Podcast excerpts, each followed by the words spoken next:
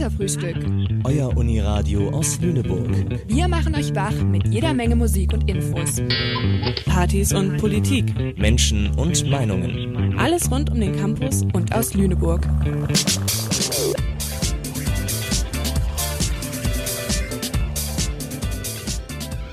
Sendeverantwortlich für diese Bürgerrundfunksendung ist Joanne Ilona Borowski.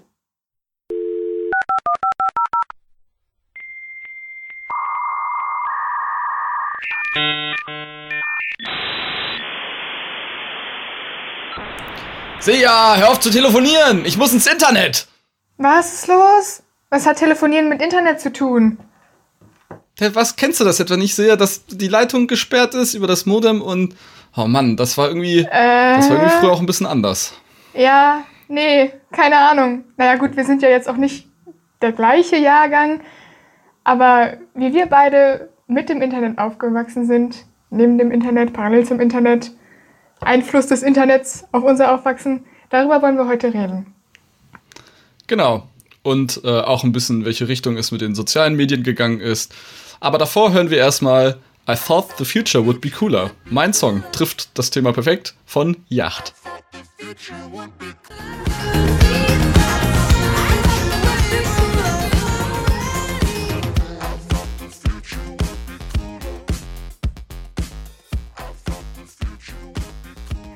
Ihr hört Katerfrühstück heute mit Theo und Silja und wir reden über Internet im Allgemeinen. Theo, würdest du denn sagen, du bist Generation Flatrate oder Generation Tastenhandy? Oh, das ist eine sehr gute Frage. Äh, ich, ich, ich glaube, ich hatte meine erste Flatrate tatsächlich erst mit 17, 16 oder so. Also auf jeden Fall Generation Tastenhandy. Ich hatte noch dieses ähm, schwarze kleine äh, Sony-Handy, dieses Walkman-Handy mit der orangen Taste. Ich weiß nicht, ob du das kennst. Das war so total cool, weil es MP3-Player und Handy gleichzeitig war. Ich hatte auf jeden Fall auch noch ein Tastenhandy in der Grundschule. Ich glaube, so ab dritte Klasse habe ich mein erstes bekommen. Da konnte man dann Snake spielen und so. Ja, und erstes Smartphone bei mir war dann sechste Klasse, glaube ich. Also ich würde sagen, ich bin schon eher Generation Flatrate. Ich habe mich auf jeden Fall mehr mit ähm, Smartphones beschäftigt als mit Tastenhandys. Vor allem ist spannend, du hast auch wesentlich früher ein Smartphone bekommen als ich, weil also ich hatte fünfte Klasse, glaube ich, erstes Handy, halt Tastenhandy und dann hatte ich das, mein zweites Handy war auch noch ein Tastenhandy, das war dann dieses äh, Sony Ericsson Walkman Handy, das habe ich in der siebten bekommen, das weiß ich auch noch. Und ich glaube, mein erstes Smartphone habe ich erst in der elften Klasse bekommen. Oh wow. Ich habe noch sehr lange durchgehalten mit dem, aber also ich war auch einer der etwas späteren, das weiß ich, also ich glaube, die ersten Smartphones bei uns in der Schule hatten die Leute so ab der 8., 9. Klasse. Da kamen dann gerade so die ersten iPhones raus und iPod Touch und solche Sachen. Ja, und ab der Oberstufe hatte dann eigentlich fast jeder ein Smartphone. Ja, bei mir war es schon noch Grundschulzeit, wo so die ersten anfingen mit ähm, Smartphones und Touch-Handys. Und ich wollte dann immer unbedingt die Smartphones mir leihen und da Temple Run spielen. Ich wusste gar nicht, was das so ein Handy noch alles kann, aber Temple Run immer am Start. Ich glaube, das war auch ein großer, ich glaube, das war auch ein großer Appeal, auch bei uns in der Schule damals, vor allem die ganzen Apps und die ganzen Spiele und der Zusatzkram. Das eigentliche Telefonieren, das hat eigentlich nie so jemanden richtig interessiert. Und halt die ganzen Nachrichtendienste und Messenger, die man dann benutzen konnte, um mit Freunden irgendwie zu chatten. Ja, aber Internet war auf jeden Fall schon ein größerer Teil meiner Kindheit. Ich hatte auch mein Nintendo DS zum Beispiel, war auch ein Nintendo DSi mit Internet. Das war zwar super langsam, aber man konnte Sachen googeln und so weiter. Ich wollte gerade fragen, konntest du richtig drauf surfen so? Ja, es hat sehr gehakt. Also hat jetzt nicht wirklich Spaß gemacht, aber es ging. Krass. Also ich glaube, dass ich so ein mobiles wirklich Internet hatte, war auf jeden Fall erst mit, ähm, mit dem ersten Smartphone, dann in der Oberstufe. Und wir hatten natürlich früher einen Computer auch, der hatte auch Internetzugang dann. Ähm, ganz, ganz früher auch noch mit diesem alten Modem-Sound, den wir am Anfang gehört haben. Das ähm, und dass die Telefonleitung dann belegt ist, aber das hatten wir relativ schnell dann nicht mehr. Also meine Mutter hat dann relativ schnell so ein ISDN-Modem gekauft. Und als wir dann einen neuen Computer hatten, dann waren wir da auch connected. Aber ja, ich hatte ansonsten viele Geräte, die noch nicht so mit dem Internet verbunden waren. Hattest du da irgendwas? Irgendwie so ein. Oder war schon alles wie der DS und das Handy irgendwie schon connected? Ich überlege gerade. Also ich hatte einen MP3-Player auf jeden Fall, der war ohne Internet, aber sonst. Diese alten MP3-Player, die aussehen wie so ein USB-Stick? Ja, genau. Ja, äh, genau. Die konnte man auch an den PC schließen wie so ein USB-Stick. Genau, genau. War eigentlich ganz cool. Die hatten auch alle kein Internet. Ja, ich hatte davon noch einige. Ich hatte so ein Discman, ich hatte zwei Discman sogar, wo man halt diese CDs einlegen konnte. Und dann, das war eigentlich total unpraktisch, weil das Ding war ganz schön sperrig, weil da musste eine ganze CD rein. Und das konntest du auch nicht so äh, senkrecht halten oder so, weil dann hat die CD halt gehüpft und dann hast halt, konntest nicht mehr richtig Musik hören. Das heißt, du musstest das auch so waagerecht halten, damit die CD da äh, gut lief. Ich glaube, später gab es auch Modelle, die man auch anders halten konnte.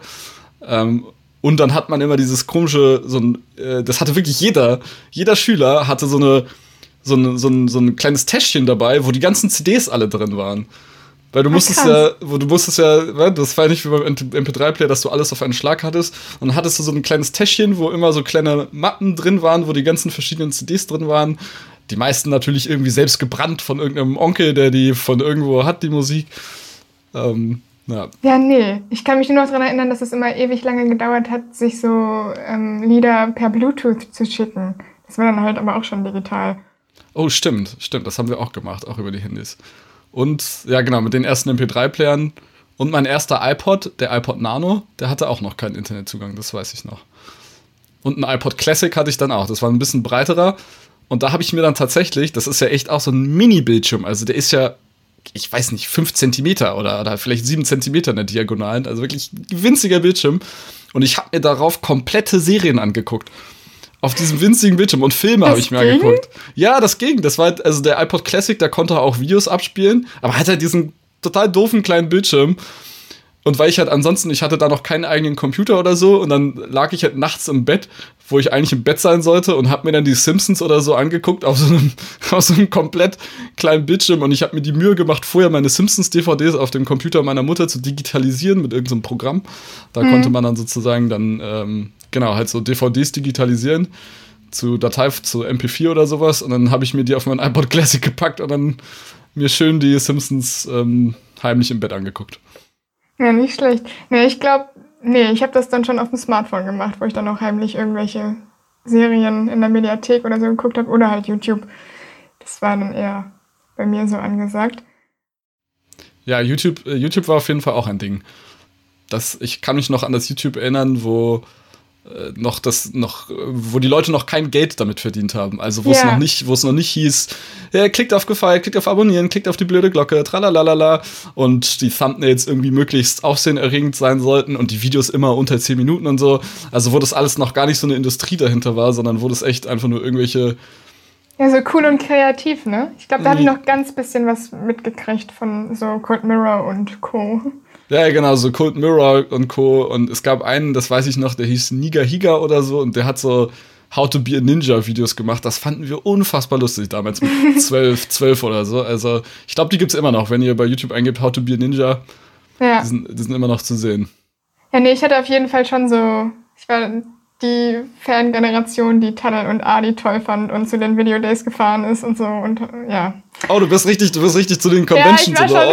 Oh, sehr. Ich war schon ziemlich, ziemlich drin in dem ganzen Zeug.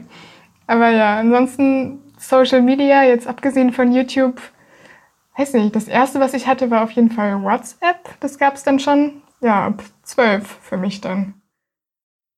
Krass, und hattest du aber auch so äh, Facebook und SchülerVZ und StudiVZ und nee, MySpace.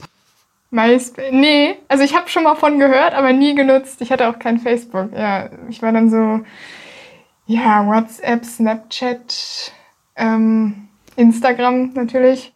Sachen, die man tendenziell jetzt auch noch nutzt. Ja, abgesehen von Snapchat. Aber sonst. Aber ich glaube, Snapchat benutzen ja auch viele noch. Also vielleicht jetzt du nicht und ich Ach, sowieso echt? nicht. Aber ich glaube, Snapchat hat noch eine relativ große Community tatsächlich. Okay. Aber auch alle, kann man ICQ, konnte man das auch digital auf dem Handy mit rumsteppen oder war das wirklich so ein Ding, was nur äh, zu Hause am PC funktioniert hat? Also ICQ mit dem Messenger-Sound, ja. wenn die Nachrichten kamen und es war auch immer so das Ding, hey, gibst du mir deine ICQ-Nummer und so.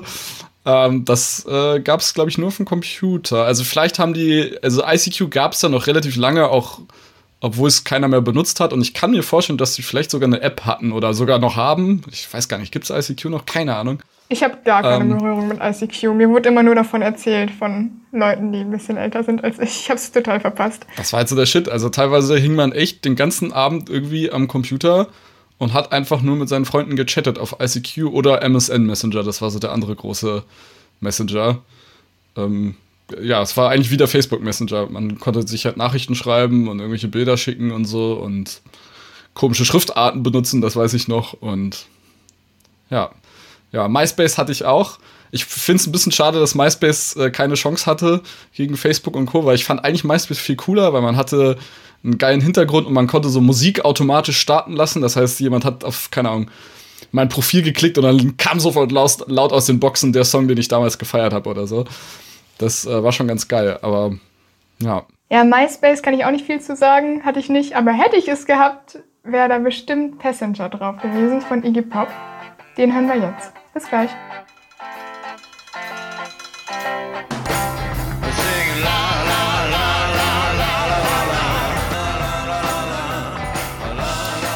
Herzlich willkommen zurück beim Kaderfrühstück. Hier sind äh, Sea und Theo und wir reden heute über unser Aufwachsen mit dem Internet, mit sozialen Medien.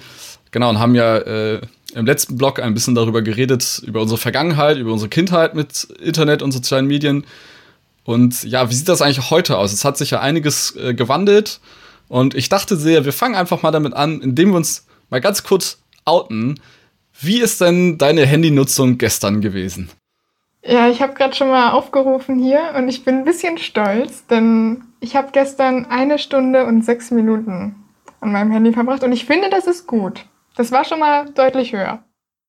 Nicht schlecht. Bei mir waren es zwei Stunden und zwölf Minuten und ich bin tatsächlich überrascht, weil eigentlich habe ich gestern nur rumgegammelt und nichts für die Uni gemacht, nichts Produktives gemacht und ich hätte gedacht, es wäre mehr. Ich, es wundert mich ein bisschen, dass es so wenig ist. Ja, bei mir auch. Aber ich, wenn ich ehrlich bin, habe ich auch ganz schön viel dann auf meinem Laptop zum Beispiel YouTube oder so geguckt und nicht auf meinem so war Handy. Das, äh, so war das bei mir auch. Ja. Ich glaube, ich glaube sogar gerade dadurch, dass ich gestern mir nichts vorgenommen hatte, äh, Produktives zu tun, habe ich den Laptop halt nur für den äh, Spaß genutzt sozusagen. Und normalerweise ist es so, dass ich dann, wenn ich prokrastiniere, wie es sich gehört, dass ich auf meinem Laptop habe ich die Arbeit, die ich eigentlich tun muss, offen. Zum Beispiel das Word-Dokument mit der Hausarbeit offen und ich schließe es dann auch nicht, sondern ich gucke dann, mein Laptop liegt vor mir und ich gucke dann auf meinem Handy und lenke mich auf meinem Handy ab. Ja, ja. Also bei mir ist es auch nicht besonders ungewöhnlich, wenn da mal sechs Stunden oder so sind bezüglich der Bildschirmzeit, aber ich versuche es zu reduzieren. Ich gebe mein Bestes. Ja, das ist aber schon interessant, oder wie sich jetzt so, ich habe das Gefühl, in der letzter Zeit ist es ein bisschen in Mode gekommen, dieses, dass man überwacht, äh, wie sehr guckt man eigentlich auf sein Handy, wie sehr nutzt man eigentlich das Internet. Hm. Äh, und genau, Digital Detox ist ja so ein Stichwort, was da so ähm, im Raume steht. Ähm, äh, machst du sowas öfters oder hast du da noch mehr Maßnahmen ergriffen, als jetzt nur zu tracken, deine Zeiten zu tracken? Ja, voll. Also irgendwie ist mir halt aufgefallen, dass es auch echt nicht glücklich macht, so stundenlang irgendwelche Instagram-Stories zu gucken oder hier und da zu daddeln. Das mache ich zwar irgendwie trotzdem, wahrscheinlich weil ich einfach ein bisschen süchtig bin, aber sagen wir einfach, ich weiß es wenigstens und versuche es dann zu reduzieren. Und ähm, ich bin da jetzt so weit gegangen, dass ich Instagram deinstalliert habe von meinem Handy. Wobei. Nicht schlecht. Ja, ich war auch stolz auf mich. Das war so eine richtige Impulsentscheidung. Irgendwann dachte ich so, boah, kein Bock mehr, und dann habe ich es halt gelöscht. Aber wenn ich ehrlich bin, gucke ich dann trotzdem auf dem Desktop. Kann man, kann man sich halt auch einwählen in Instagram.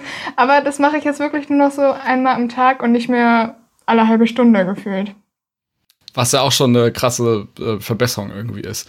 Aber ich kenne das auf jeden Fall auch gerade dieses mit dem nicht glücklich werden. Also ich habe das oft, äh, gerade wenn man sich eigentlich andere Sachen vorgenommen hatte, was man eigentlich tun möchte, und dann fragt man sich so, und dann ist der Tag auf einmal vorbei und man denkt sich so, hä, was habe ich eigentlich gemacht irgendwie? Weil man ich habe dann ja auch nicht einen Film geguckt oder so ja. oder oder, oder also das wäre zwar auch prokrastinieren, also nichts Produktives tun, aber zumindest hätte man dann etwas Gehaltvolles konsumiert, also einen ganzen Film geguckt oder ein paar Folgen von der Serie geguckt oder was gelesen, aber selbst das habe ich nicht, sondern hab irgendwie stundenlang ja auf Instagram, YouTube, sonst was rumgehangen und weiß, kann es auch gar nicht mehr rekapitulieren, was ich da eigentlich getan habe. Also es hat auch gar keinen Mehrwert für mich eigentlich. Ja, es ist immer so stückchenweise, ne? Dann macht man sich was zu essen und dann ist man wieder eine halbe Stunde so. Ja, das ist bei mir auch so.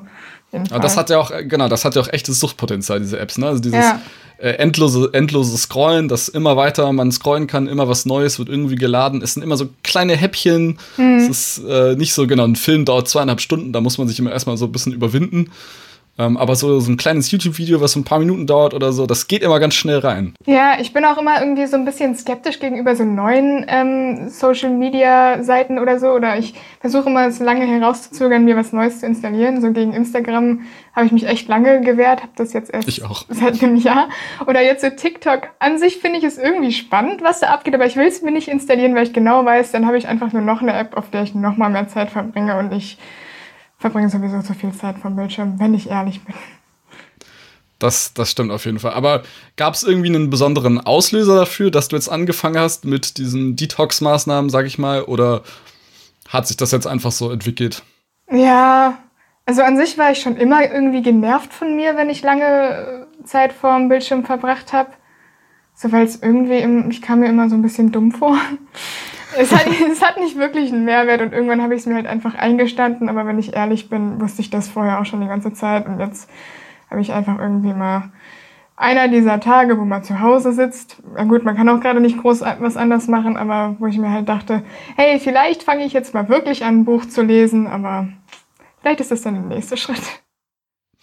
Ja, das ist ganz interessant. Ich hatte jetzt über Weihnachten gezwungenermaßen kein Internet, weil meine Großmutter es einfach abgeschafft hat in ihrem Haus.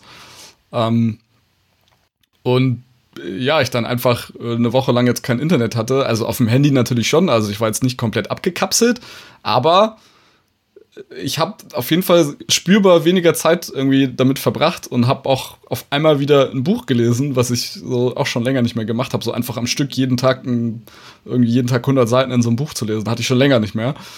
Ähm, ja, kaum war ich wieder hier in der Heimat, wo ich wieder meinen äh, kompletten Internetzugang hatte und meinen kompletten Netflix-Abos und YouTube-Abos und alles Mögliche, da war natürlich schon wieder, ja, mein Buch, was ich bei meiner Großmutter angefangen habe zu lesen, liegt an der gleichen Stelle unfortgesetzt in einer Ecke. Oh Mann, aber ich hatte tatsächlich auch äh, in der letzten Zeit kein Internet, einfach weil unser Vertrag ausgelaufen ist und wir uns nicht vernünftig drum gekümmert haben und dann war ich so vier Tage ohne Internet tatsächlich und ich war echt unglücklich damit. Also ich habe mir dann bin dann auch zu meiner Oma gefahren, die hatte WLAN, habe mir dann Podcasts runtergeladen, um sie dann offline hören zu können und habe mir dann so die Zeit totgeschlagen.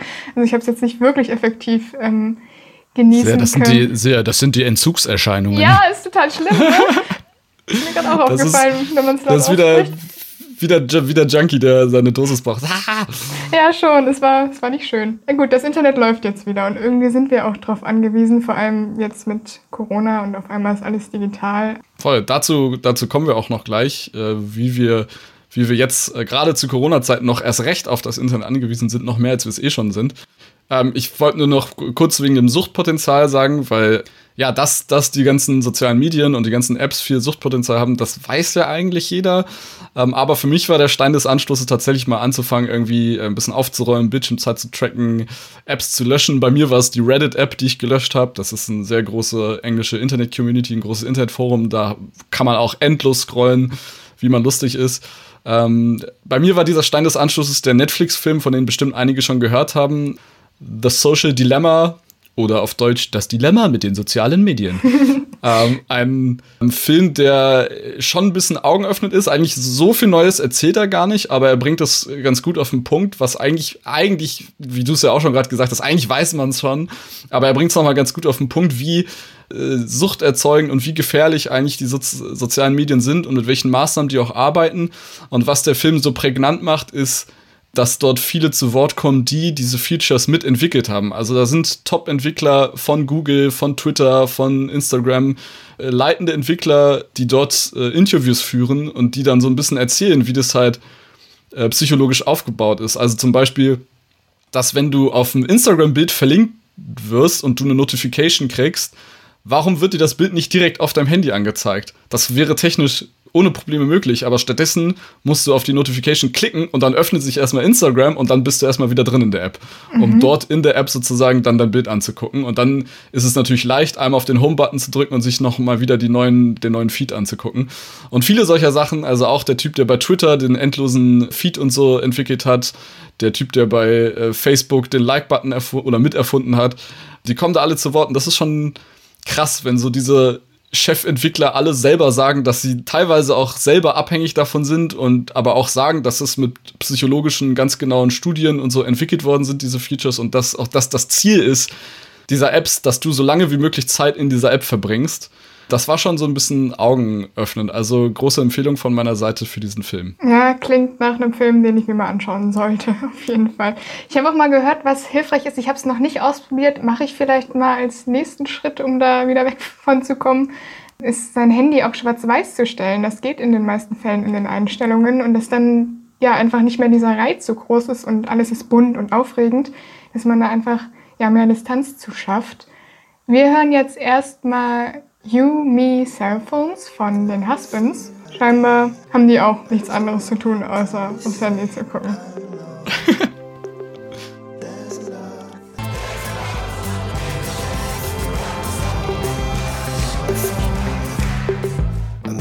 Herzlich willkommen zurück beim Kaderfrühstück. Hier sind Silja und Theo. Wir reden über das Internet früher, das Internet heute, und jetzt wollten wir noch mal ein bisschen darüber reden, weil wir jetzt heute, heute, also in der aktuellen Gegenwart, noch mal eine ganz besondere Situation haben. Also seit einem Jahr haben wir die Covid-19-Pandemie, die uns ja wirklich komplett vor den Rechner zwingt. Also was ja die ganzen Digital Detox noch ein bisschen schwieriger macht, weil wir ähm, sowohl für Uni, aber auch oder für die Schule, aber auch beruflich quasi gezwungen sind, jetzt alles aus dem Homeoffice zu erledigen, falls irgendwie möglich.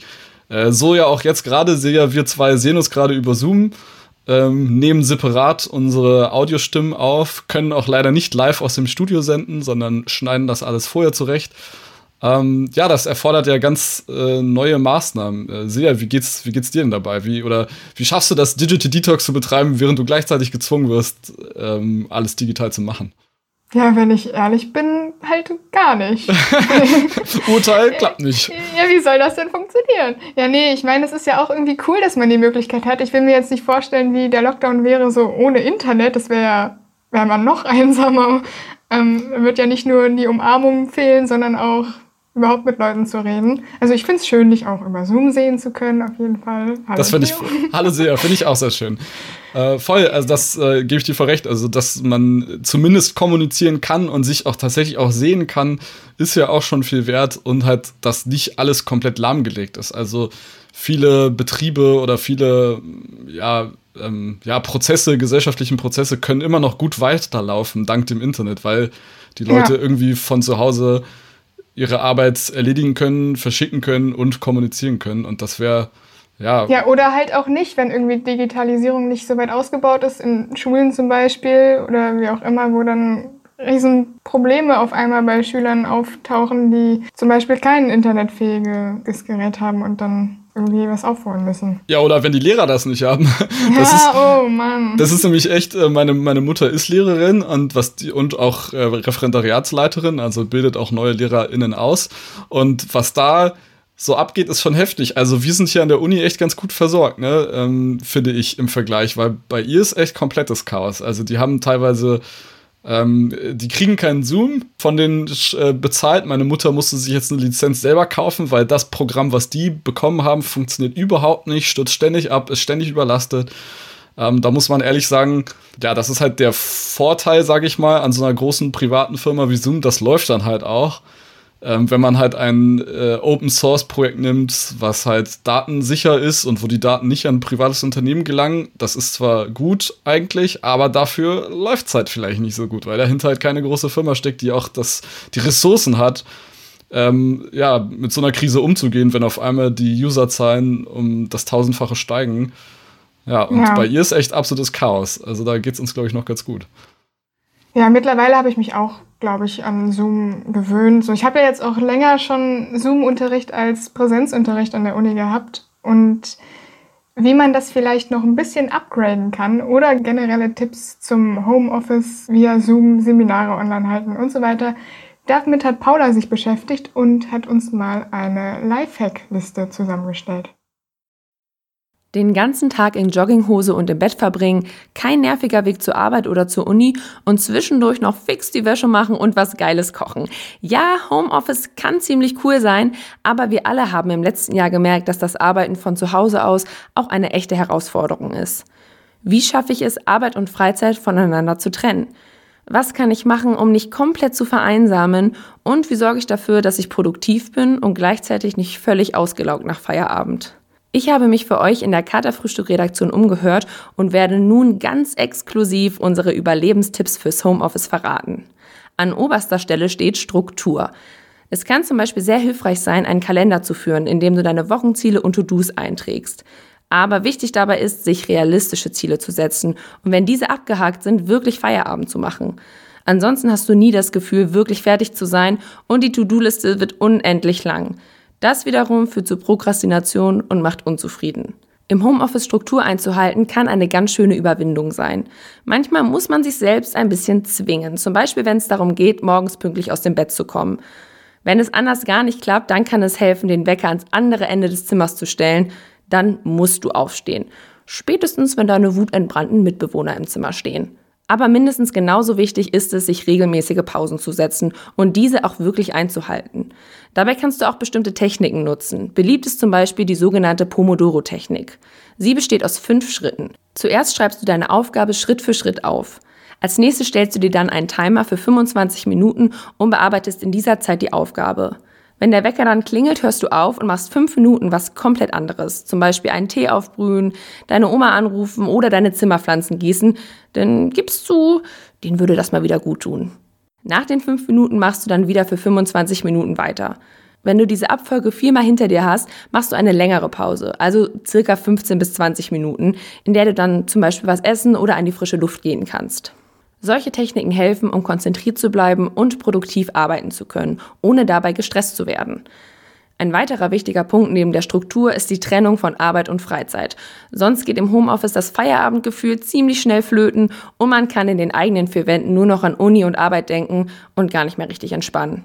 Also den Arbeitsplatz wirklich nur zum Arbeiten nutzen und andersherum nicht im Bett arbeiten, sondern das Bett ist zum Schlafen und Entspannen da.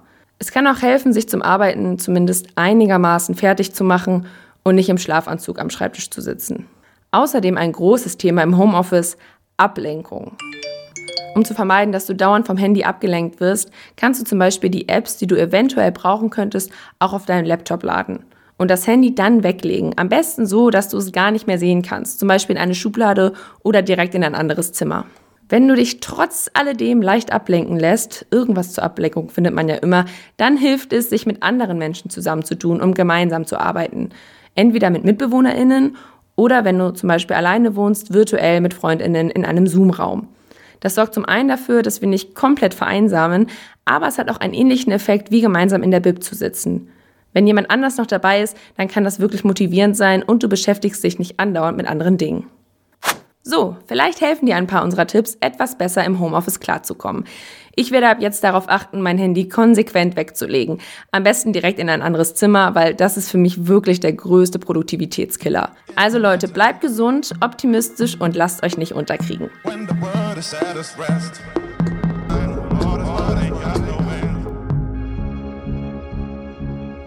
Das war Sky and Sand von Paul Kalkbrenner und ihr hört Katerfrühstück, das Uniradio aus Lüneburg mit Theo und Silja. Wir reden heute über Internet und Aufwachsen mit dem Internet. Und gerade sind wir so ein bisschen bei dem Thema gewesen, digitales Lernen, weil ja jetzt unser ganzer Unibetrieb digital stattfindet und wie wir damit zurechtkommen. Wenn ich ehrlich bin, war das bei mir selber ein ziemlich langer Prozess. Zumindest am Anfang habe ich mich gar nicht getraut, das Mikro anzumachen, geschweige denn die Kamera. Mittlerweile ist es mir ein bisschen egaler oder ich habe mich eher daran gewöhnt. Aber es war echt eine Umstellung. Irgendwie hat alles so soziale Interaktion, wie funktioniert das? Es war anders und deswegen auch echt schwierig. Aber das ist, das ist auch ganz spannend, weil ich habe das mal so, mal so gehört. Also ich habe das entweder gehört, so wie du es gerade berichtet hast, dass es mehr Überwindung gekostet hat, sein Mikrofon anzuschalten, was zu sagen bei Zoom äh, in einer Videokonferenz. Und ich kenne aber auch Leute, bei mir selber war es auch so, wo es eher andersherum war. Ich tue mich eher leichter damit, mich äh, zu beteiligen und Beiträge zu äußern über Zoom, weil ich halt nicht so das Gefühl habe, ich bin in einem Raum, alle drehen sich um, keine Ahnung was, sondern ähm, man sitzt so gemütlich an seinem Schreibtisch, in seinem Safe Space, irgendwie in seinem Zimmerchen. Ähm, und da finde ich es tatsächlich, mir fällt es eher leichter, mich zu beteiligen über Zoom. Ja, was ich auch spannend finde, irgendwie kriegt man viel intimere Einblicke. Zum Beispiel, wenn man die ganze Zeit das Zimmer sieht, würde man ja sonst ja. nie machen, wenn man zusammen in einem Kurs sitzt. Auf der anderen Seite habe ich jetzt auch schon ein Jahr lang mit Leuten Kontakt, die ich noch nie getroffen habe. Also ich habe keine Ahnung, wie die Körpergröße ist oder so. Ich kann das gar das nicht einschätzen. Der, Muss ich ja aber das mit der Körpergröße ist echt witzig, weil wenn man jemanden die ganze Zeit nur über Zoom gesehen hat, und dann die Person mal in echt sieht und die irgendwie viel größer oder viel kleiner ist, als man sie sich irgendwie vorgestellt hat, weil man sie ja nur in dieser Sitzposition kennt und eventuell auch mit der Kamera ja. viel zu nah dran oder so, dass du es gar nicht einschätzen kannst. Das ist total spannend. Ich habe auch meine äh, Chefin, die ich nur über Zoom kennengelernt habe bei meinem neuen Job, den ich im Frühjahr angefangen habe, die habe ich irgendwann mal zufällig beim Einkaufen getroffen. Und die hat mich erst gar nicht erkannt. Ich habe sie erkannt und habe sie gegrüßt und die hat mich total irritiert angeschaut bis ich dann irgendwann so, äh, ich bin's Theo, wir arbeiten zusammen. Und dann war sie so, oh, ach ja, klar. Ähm, ja, ich bin da auch gespannt. Ich werd, muss auf jeden Fall nochmal irgendwie dann, vielleicht ist es ja dann irgendwann wieder Präsenz und normal und sehr gespannt, dann die Leute auch mal in echt zu treffen. Voll, auf jeden Fall. Und ähm, ja, generell ja, passieren ja auch viele äh, lustige Sachen irgendwie über Zoom und so äh, komische Unfälle. Ist dir da mal irgendwas passiert oder? Ähm, ich überlege gerade, ja, jetzt mal abgesehen davon, dass ich so zuerst eine Berührungsangst hatte die ersten Wochen, glaube ich eigentlich nicht. Also so eine richtige Panne bei mir. Ja gut, ich bin ständig aus irgendwelchen Calls geflogen, so weil die Internetverbindung zu schlecht war, aber sonst hatte ich bisher Glück. Einer Freundin von mir ist mal eine ganz unangenehme Geschichte passiert. Sie hatte das Mikro äh, vergessen auszuschalten, war noch angeschaltet. Oh. Ja, und hatte eine Sprachnachricht bekommen und hat dann auf die Sprachnachricht in ihr Handy geantwortet, was alle gehört haben und meinte so, ja, äh, die Professorin will gerade irgendwas von mir, die Regel, aber warte mal kurz. das wurde alles live ausgestrahlt. Ähm, aber muss man auch sagen, die Leute sind auch sehr kulant bei solchen Fauxpas, weil es halt so leicht passiert, weil ja in dieser neuen Umgebung mit Zoom, es passieren so viele neue Fehler, es passieren so, es gibt so neue Arten von sozialen Fettnäpfchen, aber auch irgendwie sozialen Konventionen und sozialen Regeln ähm, und ja, und da hat äh, Maria aus unserer Redaktion auch einen kleinen Beitrag gemacht, wo es ein bisschen um dieses soziale Miteinander in Zoom geht und die Etikette, die sich da irgendwie in den letzten Monaten auch äh, gebildet hat. Eine gefühlte Ewigkeit ist ins Land gezogen, seitdem wir Studis uns zum ersten Mal mit der Videoplattform Zoom vertraut machen mussten.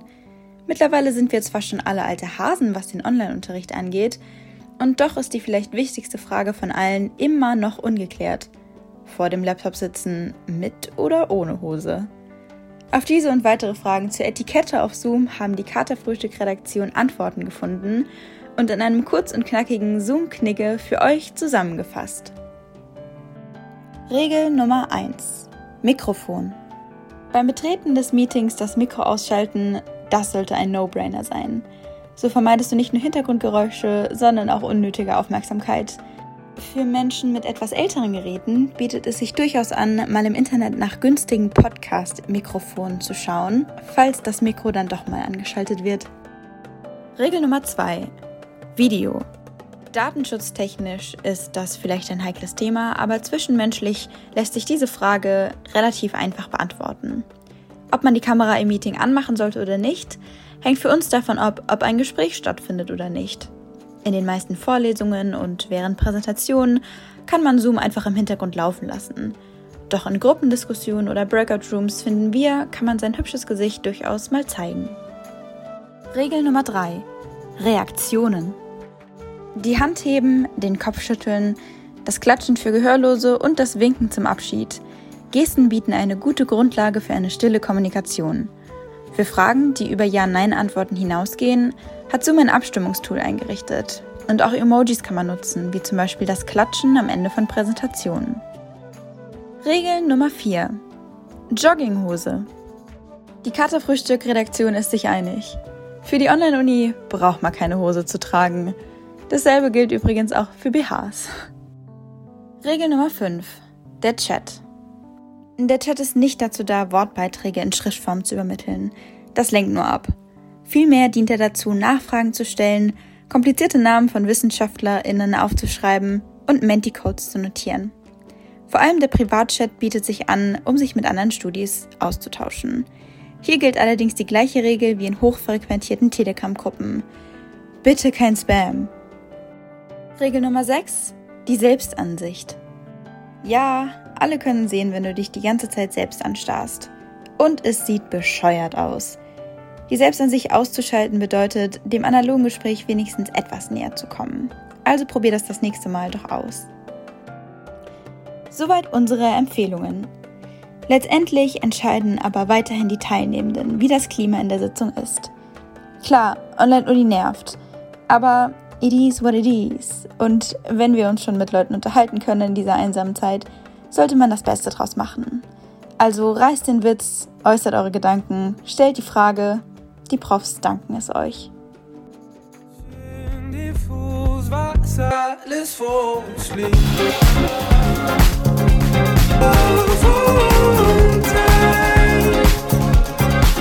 Herzlich willkommen zurück beim Kaderfrühstück. Hier sind Sea und Theo. Das gerade eben war der Song Diffus von Jeremias, Jeremias. Jeremias. Jeremias, okay, tut mir leid, weiß ich nicht. Ah, stimmt, ist eine deutsche Band, ne? Ja, dann wird es Jeremias ja. sein. Ähm, genau, und wir haben heute unsere Sendung gehabt, äh, wo wir geredet haben über unser Aufwachsen mit dem Internet, aber auch unsere gegenwärtigen Erfahrungen mit Internet, sozialen Medien und den Umständen, die uns heute zur Covid-19-Krise begleiten. Ähm, ja, es war eine sehr schöne Sendung. Es hat mir sehr Spaß gemacht. Es war ein gutes Gespräch. Vielen Dank. Fand ich auch. Vielen Dank. Ein Gespräch über Zoom. Und jetzt mal Hand aufs Herz, Theo. Wir sind jetzt fertig. Machen gleich aus. Sendung ist vorbei. Fährst du dann deinen PC runter? Ah, schwierige Frage. Gute Frage. Also PC herunterfahren ist ja eh immer so ein Ding. Ja, bei mir auch. Ich habe gerade eben geguckt, mein Laptop läuft seit 31 Tagen ohne herunterfahren, hm. ähm, weil ich ihn immer nur auf Standby schalte, also zuklappe. Und wahrscheinlich werde ich ihn ehrlich gesagt gleich noch nicht mal zuklappen, sondern noch ein bisschen weiter Krimskrams erledigen. Krimskrams erledigen heißt in dem Fall wahrscheinlich auch nichts Produktives, ja. Gut, lassen wir da mal Interpretationsraum. Ähm, ich bin bei 16 Tagen, in denen mein PC jetzt schon an ist und ich werde ihn wahrscheinlich auch gleich nicht runterfahren, weil irgendwas findet man immer zu tun im Internet oder digital. Ich könnte mir jetzt einreden, dass ich gleich noch Uni mache. Schwierig. Wahrscheinlich nicht. Ja, wahrscheinlich nicht. Ja, bei mir auch eher wahrscheinlich nicht. Vielleicht noch ein kleines bisschen mal gucken. Ähm, ja, auf jeden Fall vielen Dank für die Sendung. Ähm, Sia, es hat mir sehr viel Spaß gemacht und dann bleibt uns zum Abschluss nur noch einmal zu sagen, Sendeverantwortlich für diese Sendung war Joanne Ilona Burowski. Tschüss. Tschüss.